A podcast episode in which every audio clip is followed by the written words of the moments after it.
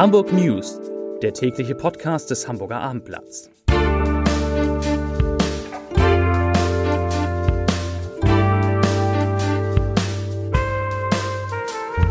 Moin, mein Name ist Lars Heider und heute geht es um die extrem angespannte Situation bei der Betreuung kranker Kinder in Hamburg. Weitere Themen. Ein Kreuzfahrtschiff muss nach einem Unfall im Hafen bleiben.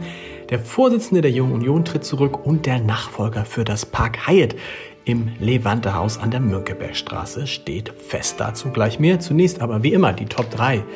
Die drei meistgelesenen Themen und Texte auf abendblatt.de. Auf Platz 3 ehemaliges Top-Talent beschert dem Hamburger SV überraschende Einnahme. Auf Platz 2 Kaimauer gerammt. Aida Bella darf nicht auslaufen. Und auf Platz 1 Schnee und Minusgrade. Winter kommt jetzt richtig in Fahrt. Das waren die Top 3 auf abendblatt.de. Die Situation in den Notaufnahmen für Kinder in Hamburgs Kliniken und in den Kinderarztpraxen bleibt extrem angespannt. Eltern schildern, gegenüber dem Abendblatt erschütternde Szenen von Kindern, die nachts bis zu sieben Stunden auf eine Behandlung warten müssen, weil Ärzte und Pflegekräfte knapp sind. Die wiederum schildern, wie sie zum Teil wüst von Eltern angegangen und bepöbelt werden. In den vergangenen Wochen konnten immer wieder kranke Kinder in Hamburg nicht stationär aufgenommen werden und mussten in Kliniken ins Umland gebracht werden oder noch weiter darüber hinaus auch hier berichten Ärzte und Pfleger von Kindern, die bis nach Flensburg verlegt werden mussten. Das Kinderkrankenhaus Wilhelmstift bittet die Politik deshalb jetzt in einem Brandbrief um dringende Hilfe. Mehr dazu, alle wichtigen Informationen dazu finden Sie auf abendblatt.de. Im Hamburger Hafen hat es heute Morgen einen Unfall gegeben. Das Kreuzfahrtschiff Aida Bella hat gegen 8 Uhr beim Anlegen am Kreuzfahrtterminal Steinwerder die Kaimauer gerammt. Das Schiff ist dabei offenbar beschädigt worden. Und für die Aida Bella wurde deshalb ein Weiterfahrverbot ausgesprochen. Eine 43 Tage dauernde Reise in die Karibik kann vorerst nicht angetreten werden. Die genaue Ursache für den Unfall ist noch unklar. Die Polizei geht derzeit jedoch von einem technischen Versagen aus. Der Vorsitzende der Jungen Union Hamburg, Benjamin Welling, hat seinen Rücktritt bekannt gegeben. Vorangegangen waren diesem Rücktritt Vorwürfe hinsichtlich eines möglichen Versicherungsbetrugs bei der Meldung eines Blechschadens an einem Mietwagen, den die Junge Union angemietet hatte. Welling weist in seinem Rücktrittsschreiben, das dem Abendblatt vorliegt, zwar alle Vorwürfe zurück, er beuge sich dennoch dem Mehrheitsvotum des Landesvorstands der Jungen Union, der ihn mit acht zu sieben Stimmen zum Rücktritt aufgefordert hatte.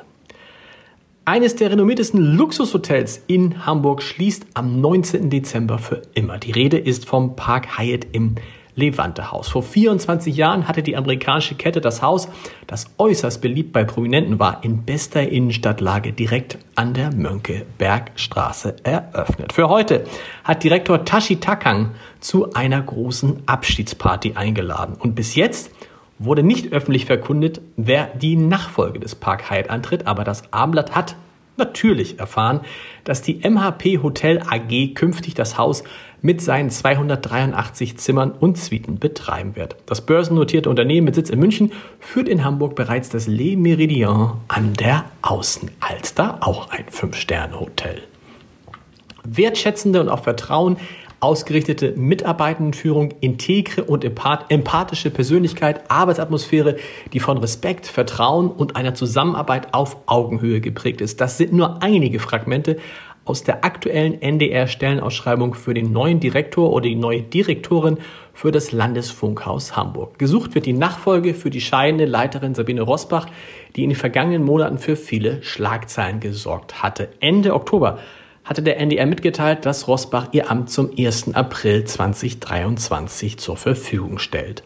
Gegen die Chefin des NDR-Landesfunkshauses hatte es nach schweren Vorwürfen eine Untersuchung gegeben. NDR-Mitarbeiter hatten zuvor harsche Kritik am Führungsstil von Rosbach geübt.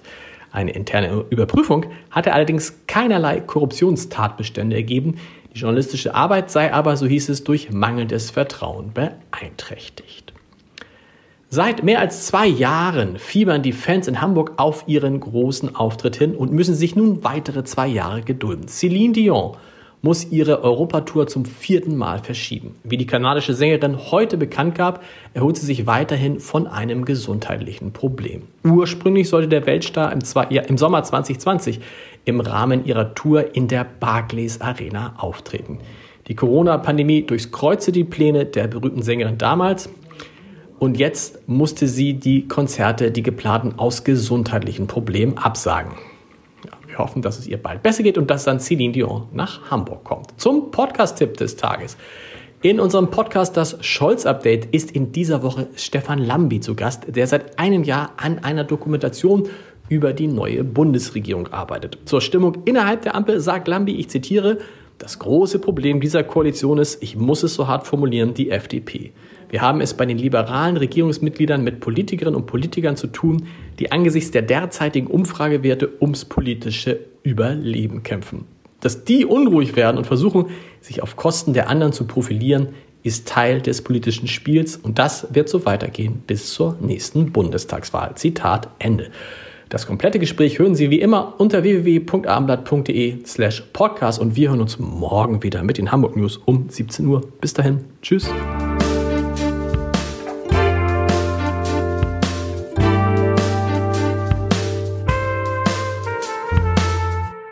Weitere Podcasts vom Hamburger Abendblatt finden Sie auf abendblatt.de slash podcast.